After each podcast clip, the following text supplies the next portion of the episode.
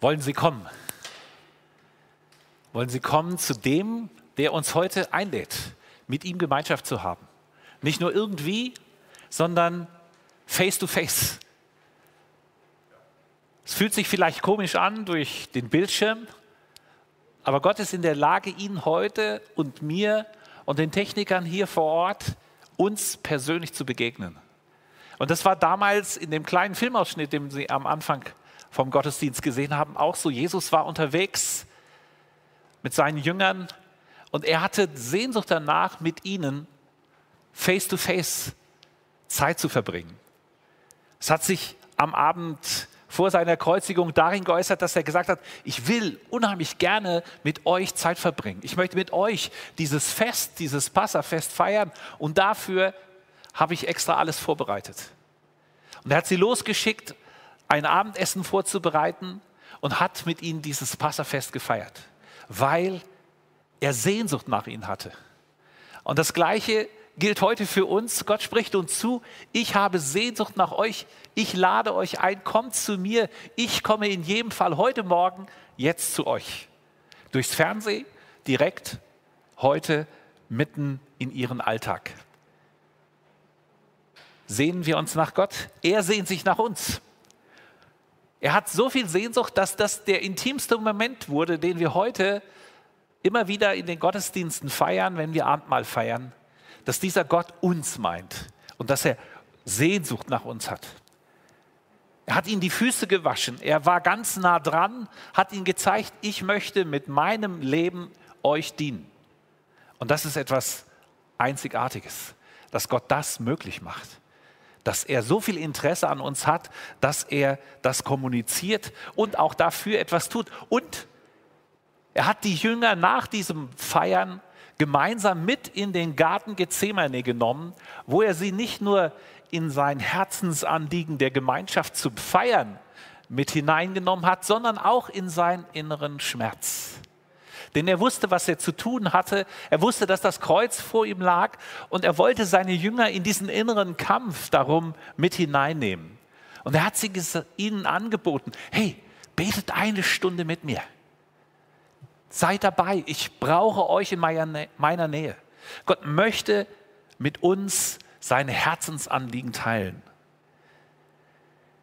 Gott nimmt uns mit in sein Herz. Jesus nimmt uns mit in sein Herz. Er möchte uns Anteil geben an seinem Herzen. Er möchte nicht einfach nur cool, chillig mit uns abhängen, sondern er möchte ganz nah an unser Herz, weil er sein Herz offenbaren möchte. Und nicht nur das, er möchte uns auch das Herz seines Vaters offenbaren. In Johannes 15, im 15. Kap also im 15. Kapitel des Johannesbriefes, des Johannesevangeliums, da heißt es im 15. Vers, ich nenne euch Freunde und ich möchte euch mitteilen, was auf dem Herzen meines Vaters ist. Seine innige Gemeinschaft mit dem Vater will er mit uns teilen. Er nimmt uns quasi mit in seine Beziehung zu seinem Vater hinein. Das ist ein Privileg ohne Ende. Und das war die letzte große Botschaft, die Jesus vor seinem Tod seinen Jüngern mitgeben wollte. Ihr seid auf meinem Herzen. Ich möchte, dass ihr ganz nah an meinem Herzen seid. Ich habe euch ein Herz mitgebracht, um das so ein bisschen zu verdeutlichen, dass es Jesus darum geht, dass unser Herz bei ihm ist. Er möchte, dass wir ganz nah am Herzen Gottes sind. Er möchte, dass wir ganz nah am Herzen des Vaters sind. Deshalb offenbart er uns, was auf dem Herzen des Vaters ist. Und das ist alles, was er hat. Deshalb konnte Paulus auch sagen, mit Christus hat uns Gott alles gegeben, was er hat. Näher geht's nicht als an sein Herz. Du bist es Gott wert. Du bist es Gott wert. Er möchte dich mit hineinnehmen in sein Herz. Du bist ausgewählt, heißt es im Johannes 15, Vers 16. Nicht ihr habt mich erwählt, sondern ich habe euch auserwählt. Ich möchte mit euch Herzensgemeinschaft haben. Ist dir das deine Zeit wert heute Morgen? Ist es dir grundsätzlich deine Zeit wert, dass Gott Zeit mit deinem Herzen auch verbringen darf?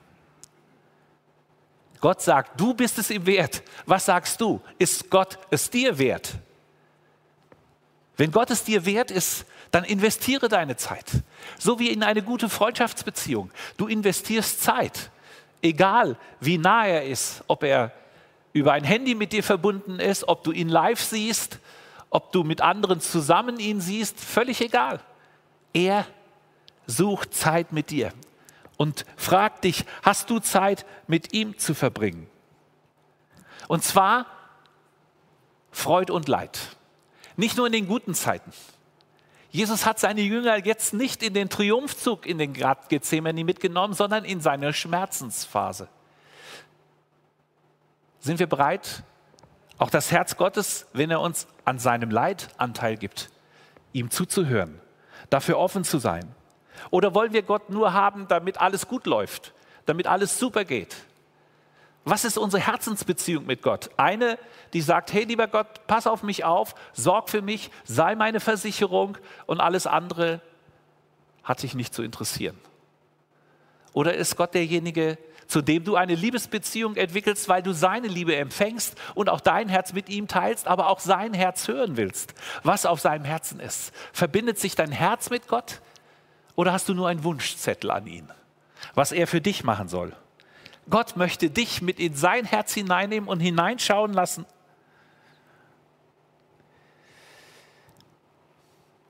Jesus hat in dieser Nacht gebetet und das Lukas-Evangelium beschreibt es.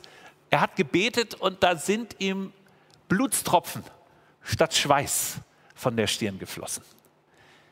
Man muss sich das vorstellen, das ist eine literarische Beschreibung dafür, dass er sehr intensiv gebetet hat. Nicht nur so ganz chillig mit den Händen in der Tasche, ah ja, lieber Vater, ist ja irgendwie eine coole Sache, dass ich jetzt sterben muss, aber irgendwie habe ich keinen Bock drauf und könnte es nicht anders machen. Aber eigentlich ist ja klar, nicht mein Wille geschehe, sondern dein Wille geschehe. Nein, er hat gekämpft. Er hat mit Gott gerungen, weil er Sorge hat. Weil er Gott hinlegen wollt, kannst du noch einen anderen Weg finden. Gibt es irgendeine Chance, dass dieser Kelch an mir vorübergeht?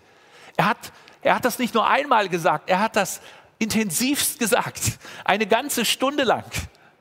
Und am Ende dieses Gebetes, nach einer Stunde kämpfen darum, lieber Vater, diese schmerzvolle Stunde, ich will das nicht, ich schaffe es nicht. Am Ende dieser Stunde hat er dann gebetet, nicht mein Wille, sondern dein Wille geschehe. Und dann ist er hin zu seinen Jüngern, wollte sehen, ob sie mit ihm beten und sie waren alle eingepennt. Sie haben nicht mit ihm gebetet. Und er fragt sie, hey, ich möchte euch so gerne mit in diese Stunde des Gebets hineinnehmen. Nehmt euch doch bitte die Zeit. Und dann ist er nochmal gegangen und hat nochmal gebetet. Und er hat jetzt nicht gesagt, naja, eigentlich haben wir es eigentlich schon hinter uns. Ich habe ja gesagt, mein Wille geschehe, soll nicht geschehen, sondern deiner. Er hat nochmal den Herrn bestürmt, seinen Vater bestürmt, können wir da noch mal was machen? Gibt es eine Lösung? Und auch da wieder, nach einer ganzen Weile intensivsten Ringens mit seinem Vater, hat er diesen Ausspruch getan. Nicht mein Wille, sondern dein Wille geschehe. Und das hat er dreimal gemacht.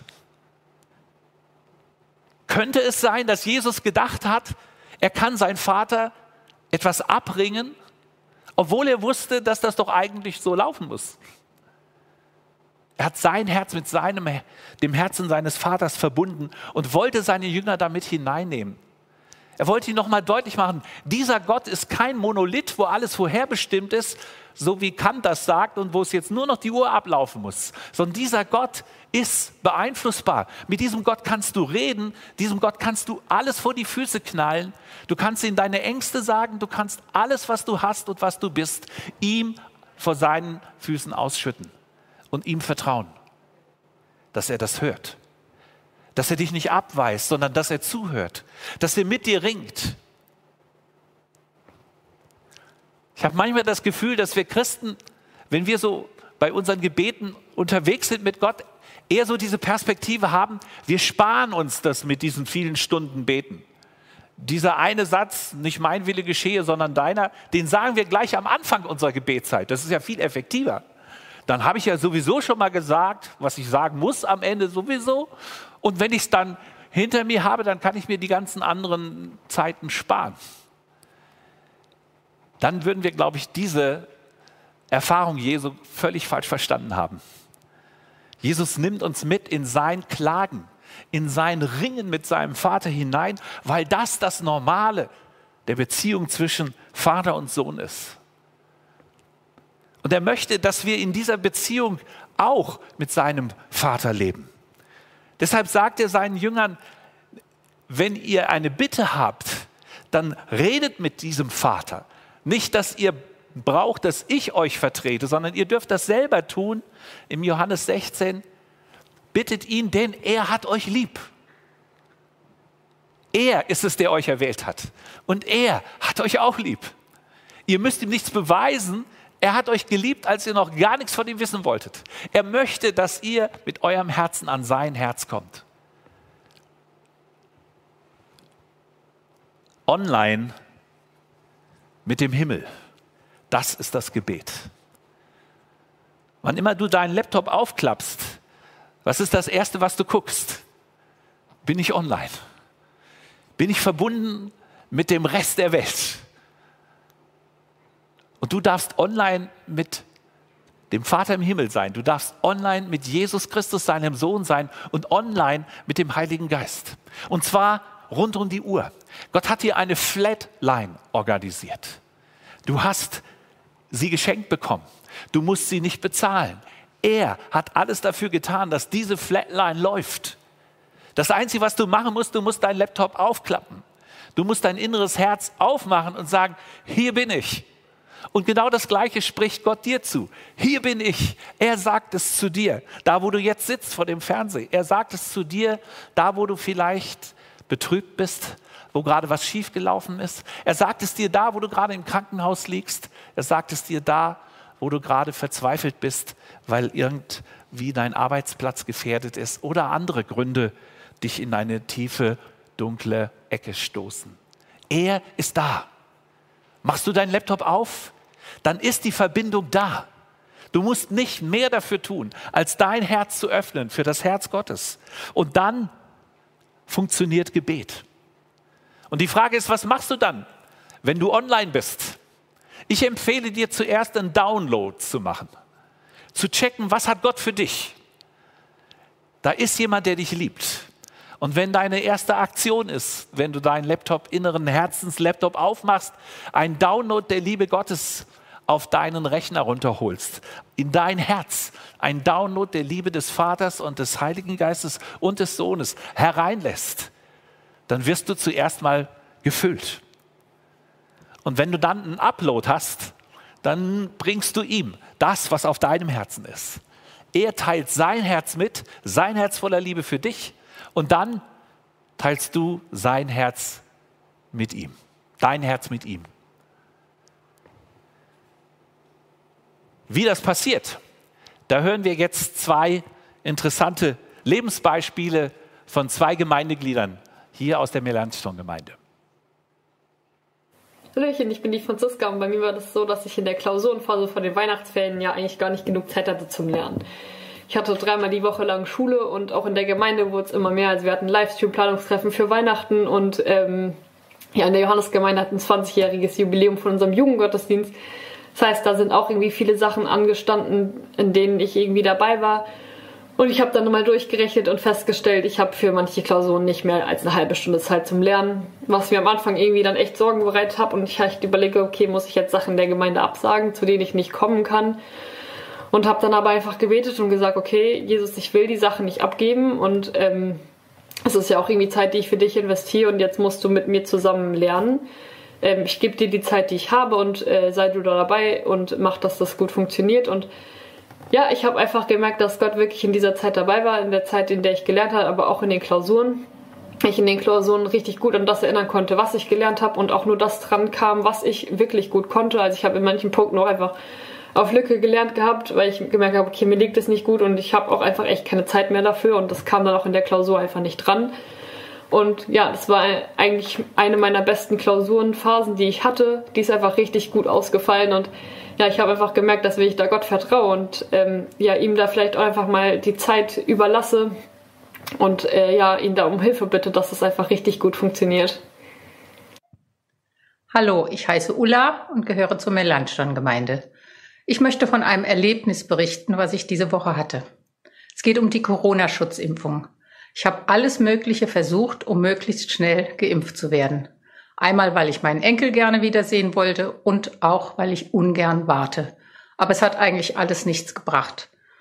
Und das ist mir diese Woche klar geworden, wie viel Druck ich mir damit gemacht habe und habe dann beschlossen, es bei Gott loszulassen. Ich habe gesagt, Herr, ich lasse das jetzt alles los mit dem Impfen. Ich spreche dir mein Vertrauen aus, dass du weißt, wann der richtige Impftermin für mich ist und auch welches der richtige Impfstoff ist.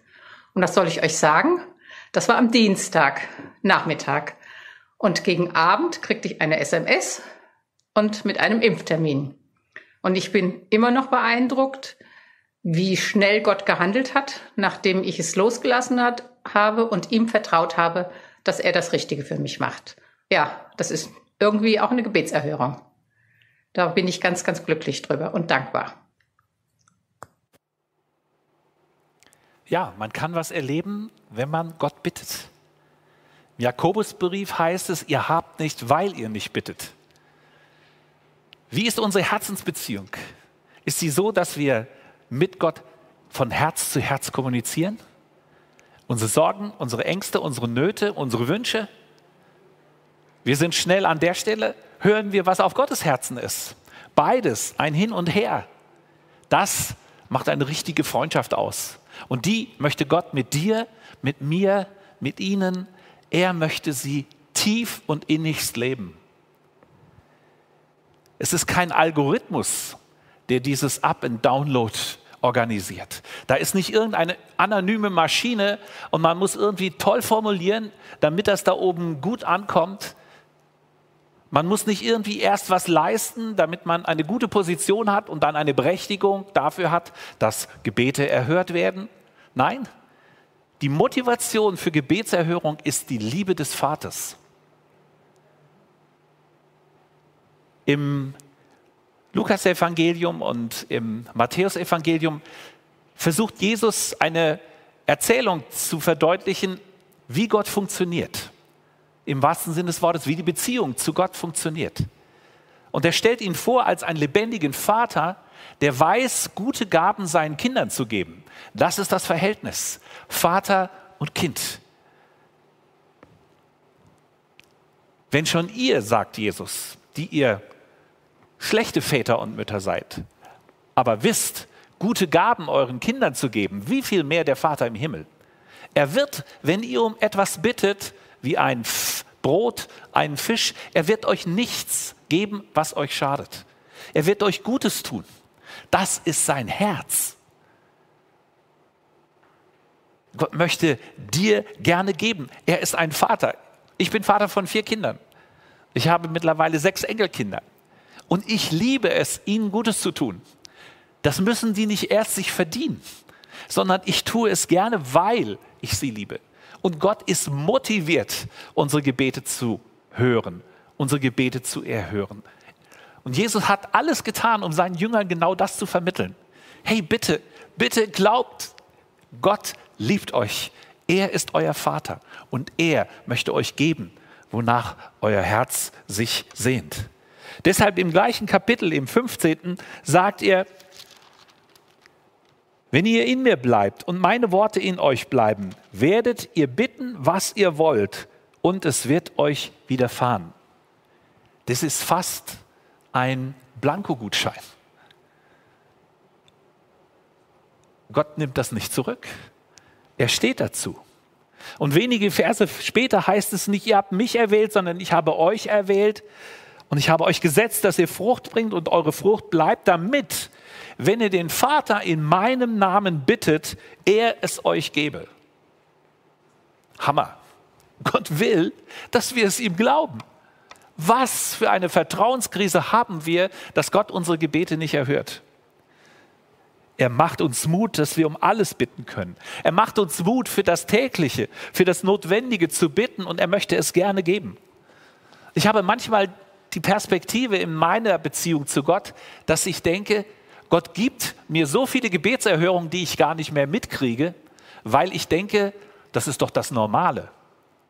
Natürlich, auch ein Kind denkt, dass es normal ist, wenn Vater und Mutter Essen kochen und was zu essen auf dem Tisch ist, wenn sie von der Schule kommen oder von woanders her. Aber die Herausforderung ist, wenn man erwachsen wird, man merkt, das war schon Luxus. Es war eigentlich nicht das Normale. Und dass es uns gut geht und wir alles haben, was wir brauchen. Wir nehmen alles oft so selbstverständlich. Aber Gott ist dabei, unsere Gebete zu erhören. Wenn du einen Moment dir überlegst, wofür du Gott danken könntest, dann wüsstest du nochmal neu und mehr, wie viel Gebete Gott gerade in deinem Leben erhört. Gebete, die du formulierst, Gebete, die du aber vielleicht auch nur innerlich ausdrückst und hast. Er ist der, der dein Herz sieht und der eine Herzensbeziehung zu dir sucht. Im Jeremia 29 heißt es, suche der Stadt Bestes und betet für sie. Gott möchte deine Gebete für deine Stadt hören, sie erhören. Er sehnt sich danach, deiner Stadt, in der du lebst, in der er dich hineingesetzt hat, etwas Gutes zu tun. Deiner Familie, in die er dich hineingesetzt hat, etwas Gutes zu tun. Deiner Firma, deiner Schule, deiner Universität, deiner Clique, deiner Freundschaftsgruppe. Er möchte durch dich Gutes tun und er möchte, dass du ihn darum bittest, Gutes zu tun für diese Menschengruppe, in die er dich hineingestellt hat. Für die Beziehungen, für die Aufgaben, in die er dich hineingestellt hat. Gott hat Interesse an deinem Leben. Er möchte mit dir deinen Alltag teilen und deshalb darfst du sicher sein, wenn du mit ihm über diese Dinge redest, dass er das nicht nur hört, sondern auch er hört. Wir dürfen ihn für alle Menschen bitten, für alle Lebenssituationen, weil er selber der Fürbitter ist, der unablässig für die Menschen Fürbitte tut. Deshalb, wir treffen sein Herz, wenn wir für andere Menschen beten. Wir machen uns quasi mit ihm, dem großen Fürbitter Jesus Christus, eins und beten mit ihm. Wir machen uns eins mit dem Vater, der gute Gaben geben will, wenn wir beten. Also wir haben eigentlich alles auf unserer Seite, wenn wir bitten. Und trotzdem vertrauen wir nicht oder wenig oder haben unsere Vertrauenskrisen. Was macht man, wenn man eine Vertrauenskrise hat? Man vergewissert sich der Beziehung, die man zu der Person hat, damit das Vertrauen sich wieder aufbaut. Vielleicht liegt es ein Stückchen daran, dass du ein Defizit hast in deinem Download, dass du dir nicht mehr richtig vor Augen halten kannst, dass Jesus dich liebt. Nimm dir Zeit dafür, lass es dir zusprechen, hol dir diesen Download aus dem Himmel, rede mit ihm, öffne dein Herz für das Herz Gottes, des Vaters, öffne dein Herz für das Reden deines Freundes Jesu und öffne dein Herz für den Heiligen Geist, der die ausgegossene Liebe in dein Herz ist. Und ich garantiere dir, dass dein Gebetsleben anders wird. Ein Vater gibt gerne. Und wisst ihr, was Kinder tun? Sie bitten gerne. Sie bitten gerne und finden das total normal. Wenn ich was will, gehe ich zu meinen Eltern und dann sage ich denen das. Die haben dann nicht erst eine große Berechnungstabelle, wie hoch ist die Wahrscheinlichkeit, dass ich heute was kriegen kann. Die kommen einfach, weil sie etwas brauchen, weil sie etwas wünschen, weil sie Lust haben. Bei mir klingelt es jeden Tag mindestens einmal an meiner Tür, weil meine Nachbarkinder bei mir kommen und fragen, haben Sie Süßigkeiten für uns? Und ich habe schon immer mal gedacht, naja, ich müsste sie ja erziehen und ihnen sagen, das geht nicht, ihr könnt nicht immer betteln kommen. Aber Gott hat mir gesagt, hey, das sind Kinder, die einfach mit ihrem Bedürfnis zu dir kommen. Warum willst du ihnen nichts geben? Da ist ein Vater, der gerne gibt. Und Kinder sind die, die gerne fragen. Wenn wir nicht mehr gerne fragen, dann sind wir vielleicht nicht mehr in diesem Kindschaftsverhältnis zu Gott, sondern schon in einem Arbeitsverhältnis. Wir denken, wir müssen etwas erarbeiten und Gott sagt, halt. Jesus sagt seinen Jüngern in Johannes 15, halt, ihr seid nicht meine Arbeiter, ihr seid meine Freunde. Und deshalb behandelt mich doch auch bitte so. Kommt als Freunde. Und wenn du wirklich Stress hast, wo gehst denn du hin, um Hilfe zu holen? Zu deinen Freunden. Geh zu Jesus, deinem Freund. Geh zu Vater im Himmel, dem Vater aller Vaterschaft. Sag ihm, was auf deinem Herzen ist. Teil dein Herz mit ihm und empfange das, was er für dich hat. Er möchte sein Herz auch mit dir teilen. In Römer 12, und damit möchte ich enden, heißt es, seid fröhlich in der Hoffnung, geduldig in der Trübsal und beharrlich im Gebet. Ich denke, äh, wow, da ist für unsere Zeit alles drin. Das, was wir gerade gehört haben in diesen Bitten. Ähm, fröhlich sein in den Sachen, die gut laufen. Heute ist es sicher einfach, bei schönem Wetter draußen rumzulaufen und sich an der Natur zu freuen, die gerade aufblüht. Ich bin Gärtner von Beruf und ich liebe das Frühjahr. Es ist einfach herrlich. Ihnen wird es sicher heute auch so gehen. Teilen Sie diese Freude mit Gott. Reden Sie mit ihm. Er ist ständig mit Ihnen online. Seitdem wir äh, das Internet haben in der Form, die wir haben, die wir es jetzt haben als Handy, wir sind dauernd und überall connected mit allen. Genau das Gleiche ist auch mit dem Himmel. Sie sind connected mit dem Himmel. Sie sind verbunden mit ihm. Sie sind online. Teilen Sie Ihre Freude und machen Sie daraus ein Potenzial der Hoffnung für die Zukunft. Gott ist nicht am Ende, nur weil wir in einer Pandemie laufen. Die Natur um uns herum ist nicht am Ende, nur weil ein Virus die Menschen gerade in den Lockdown zwingt. Geduldig in der Trübsal. Ich finde, auch das ist eine Beziehungsfrage. Warum kann ich geduldig sein in der Trübsal? Einzig und allein, weil ich weiß, ich bin nicht alleine. Und weil ich weiß, ich komme da durch und dieser Gott an meiner Seite wird mich nicht verlassen. Nicht eine Minute. Der Garten Gethsemane war der Ort, wo Jesus mit seinem Vater zusammen war. Und er hat sich darin gestärkt für das, was noch Schwierigeres kam, nämlich der Tag, an dem er am Kreuz hing. Und auch dort hat er mit Gott gehadert, hat seine Klage Gott in die Luft geschrien und hat gesagt, mein Gott, mein Gott, warum hast du mich verlassen? In der Trübsal müssen wir nicht die Helden sein, in der Trübsal sind wir trübe.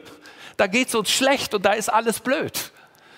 Aber wir dürfen geduldig sein, weil wir wissen, mit uns ist der, der uns liebt. Mit uns ist der Freund Jesus, mit uns ist der Vater aller Vaterschaft und mit uns ist der Heilige Geist, der uns trösten will. Wir sind nicht allein. Aber das macht uns geduldig. Und dann das letzte beharrlich im Gebet. Dazu möchte ich Ihnen Mut machen heute. Dazu wollen wir als Team, die wir das vorbereitet, Mut machen. Beharrlich im Gebet zu sein, dran zu bleiben im Gebet, nicht aufzugeben. Wünsche, Sorgen, Nöte beharrlich immer wieder Gott hinzulegen. Wir können das nicht so gut mit diesen schwierigen Zeiten. So mit Gott klagen haben wir es nicht so, weil wir denken als Deutsche, das kann man nicht machen, das ist sehr uncool, das bringt es nicht. Es ist Beziehungsqualität. Das sind die Menschen, die ihnen am nächsten sind, die sie dann, wenn es ihnen schlecht geht, die sie dann an ihrer Seite wissen, wo sie das mitteilen können. Die, mit denen man nur das Gute teilen kann, ist auch schön. Aber das sind nicht die Herzensbeziehungen, die tragen. Diese Herzensbeziehung zu Gott, die trägt. Er hat sie eingeladen an seinem Herzen Anteil zu nehmen. Er gibt ihnen Anteil an seinem Herzen und sie können vertrauensvoll Anteil geben an seinem Herzen. Und dann ist Gebet nicht die Abarbeitung von Wunschlisten und die Aufrechnung, was habe ich schon bekommen und was nicht, sondern dann geht es von Herz zu Herz.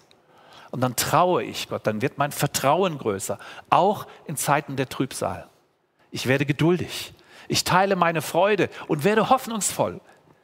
Ich hole mir diesen Download, der daraus hervorkommt aus dieser Beziehung mit Gott. Und ich bleibe beharrlich im Gebet. Ich lasse diese Beziehung nicht mehr los. Ich klammer mich daran fest. Aber das ist nicht, was mich trägt, sondern Gott hält mich fest. Und das wünsche ich Ihnen und uns, dass wir in dieser Zeit dieses Beharrliche im Gebet als die intensivste Beziehungserfahrung unseres Lebens abhaken können am Ende des Tages, wenn die Pandemie vorbei ist und sagen können, jetzt weiß ich, mit diesem Gott komme ich über alles, was schwer und was schön ist, hindurch. Er lässt mich nicht im Stich.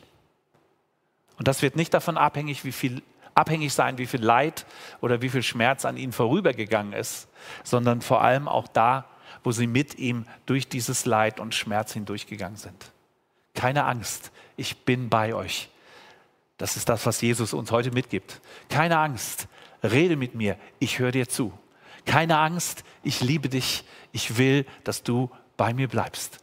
Und ich verspreche dir, ich bin bei dir alle Tage bis an der Weltende. Ja, Thema Gebet. Vielen Dank für deine Predigt. Ich glaube, es war sehr inspirierend auch für viele. Mich persönlich hat dieses Bild sehr gecatcht. Ja, wenn ich meinen Laptop aufklappe, bin ich online. Ja, dann der Download. Was hat Gott für mich bereit? Was habe ich für Gott bereit ähm, im Upload? Da kommen auch noch ein paar Fragen dazu. Ich gehe einfach von oben durch. Ja, Sie haben gewotet, können auch gerne noch weiter Fragen einstellen oder Fragen voten. Mal gucken, ob wir alles schaffen. Es sind schon einige dabei. Ähm, fangen wir mal ganz oben an, keine Ahnung, wer die gestellt haben könnte. Gärtner und Theologe, wo fällt dir die Aussaat leichter? Also mir macht beides Spaß, keine Frage. Also ich liebe es, ähm, ich liebe beide meine Jobs und ich liebe es aber am intensivsten, ähm, ja, zu sehen, was aus dem wird, was Gott bewegen will sei es durch mich oder dass ich es mitkriege durch andere, das begeistert, sich, begeistert mich noch viel mehr als das, wenn meinetwegen die Blumen aufgehen und die man gesät hat. Ich finde, das eine ist schön fürs Auge, das eine tut einem gut, aber das andere ist eine viel, viel tiefere Befriedigung, mit Gott zu leben und zu erleben, wie er handelt und dann auch ihm zu danken und zu merken, boah, das war wirklich er und das baut die Beziehung immer intensiver. Das macht so viel Freude. Ja, super. Ähm, die nächste Frage ist, wie kann ich mich im Alltag erinnern, dass ich jederzeit online mit Gott sein kann? Ist die größte Herausforderung. Also ich denke, ich weiß so viel von Gebet und ertappe mich dauernd dabei, dass ich mein, meine Online-Perspektive verloren habe, weil ich so ins Machen rein, oh, ich muss das jetzt noch machen und wenn ich den jetzt noch angerufen habe, dann klappt es endlich. Und ähm, ich brauche manchmal so Teaser zwischendrin, die mir immer wieder sagen, halt, stopp. Äh, kurzes Gebet an Gott, bevor ich den Telefonhörer aufnehme. Kurzes Gespräch mit Gott, nachdem ich den Hörer aufgenommen habe. Ähm, oder auch die Perspektive, wenn Gespräche sind, in einem Gespräch einfach zu wissen, äh, da ist noch ein dritter Stuhl, der leer ist, auf dem Gott sitzt. Er ist ganz nah bei mir. Ich muss nur mit ihm reden. Ich brauche nur den Mund aufmachen. Er hört mich. Also alles, was mir hilft, und ich habe mehrere Bilder in meinem Kopf, die mir helfen, diese Wahrheit, dass er ganz nah ist und dass ich mit ihm reden kann, mir immer wieder vor Augen zu führen. So ein Bild mit dem Herzen ist das eine. Ähm, ja. Die Minute ist um. Vielen Dank für deine Antwort. Ähm, vielleicht geht es ein bisschen in ähnliche Richtung. Hier fragt jemand, ähm, wie kann ich das Gottes Vaterliebe downloaden ganz praktisch geschehen? Also vielleicht irgendeine praktische Sache, wie man das machen kann.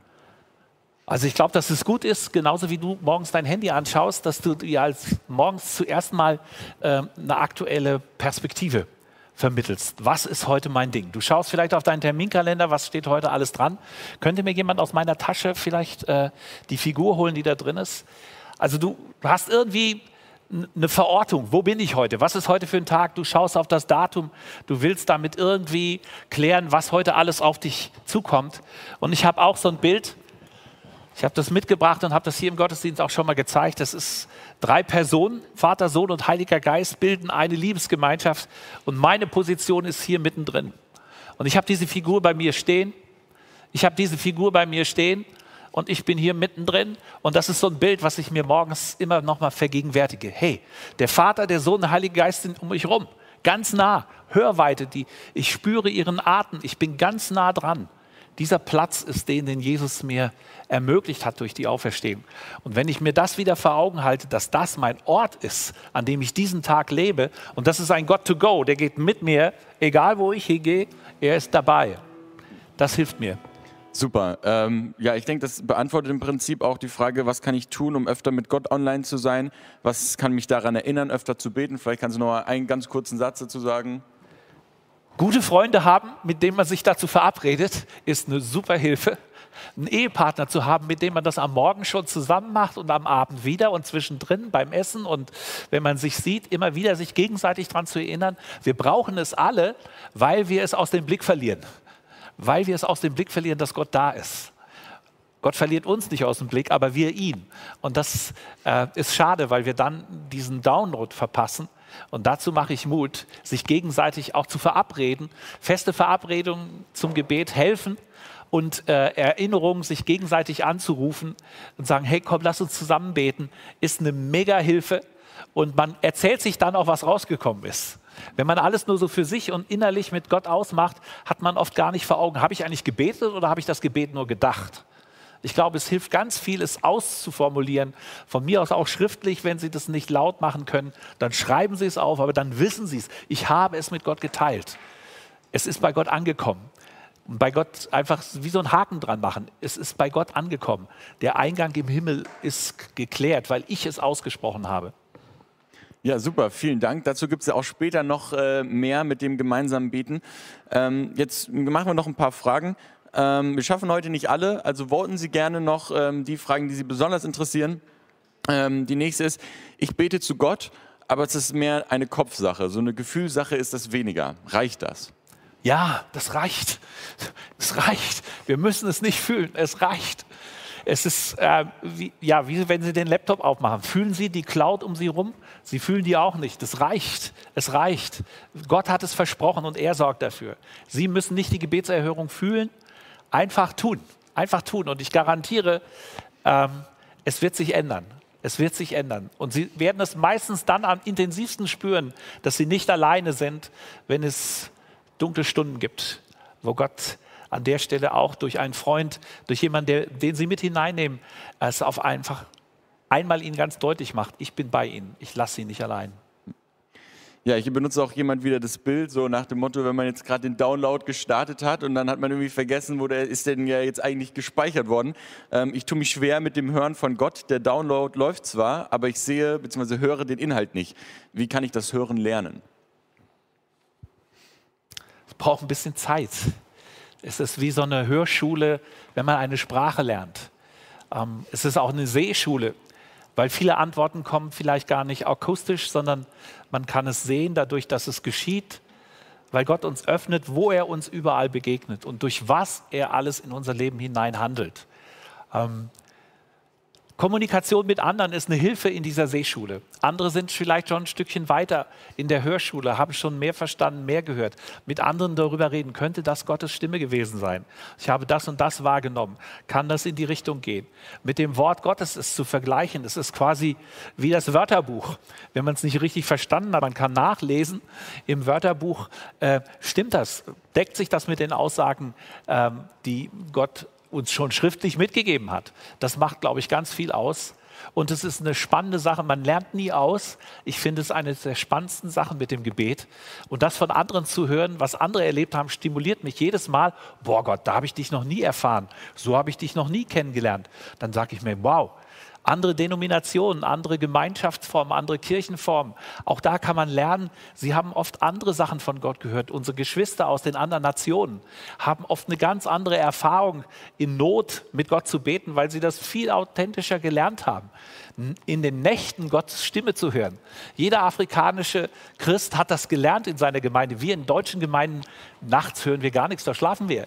Aber afrikanische Christen wissen, wow, nachts, wenn der Tag ruhig wird, dann kannst du viel besser hören, Gottes Stimme hören, viel besser mit Gott kommunizieren. Haben wir im Westen völlig verliert. Wir sind da Anti, äh, Analphabeten.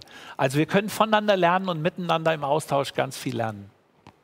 Ja, vielen Dank. Ähm, ich fasse jetzt mal noch, die, noch zwei Fragen zu einer letzten zusammen. Ähm, etliche sehr ehrliche Gebete sind schmerzlichst anders ausgegangen. Nicht erfüllt und jetzt? Und dann vielleicht noch dazu, hast du irgendwelche Tipps, wie man dann vielleicht gerade in solchen Situationen standhaft im Gebet bleiben kann, so wie Jesus es auch war? Es Gott sagen, den Schmerz Gott sagen. Gott, warum ist der nicht gesund geworden, für den ich gebetet habe? Warum ist der Job, den ich doch so gerne behalten hätte, dann doch am Ende verloren gegangen?